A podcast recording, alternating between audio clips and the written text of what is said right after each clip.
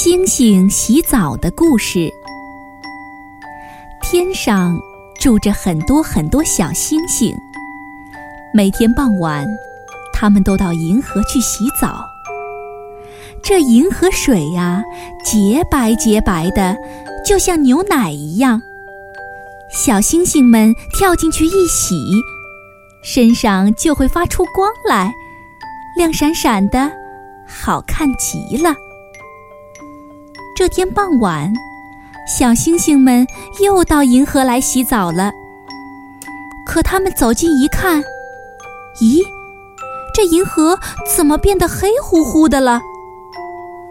原来啊，是一大片乌云把银河给盖住了。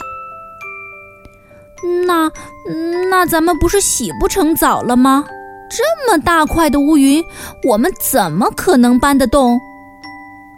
一个小星星失望地摇摇头，走了。其他的小星星也说：“嗯，对，嗯，还是回去吧。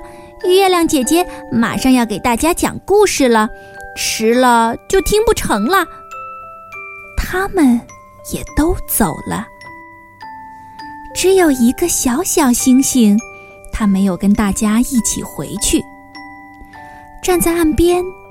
他想把乌云拖上岸来，可是这乌云真的很大很大，有操场那么大。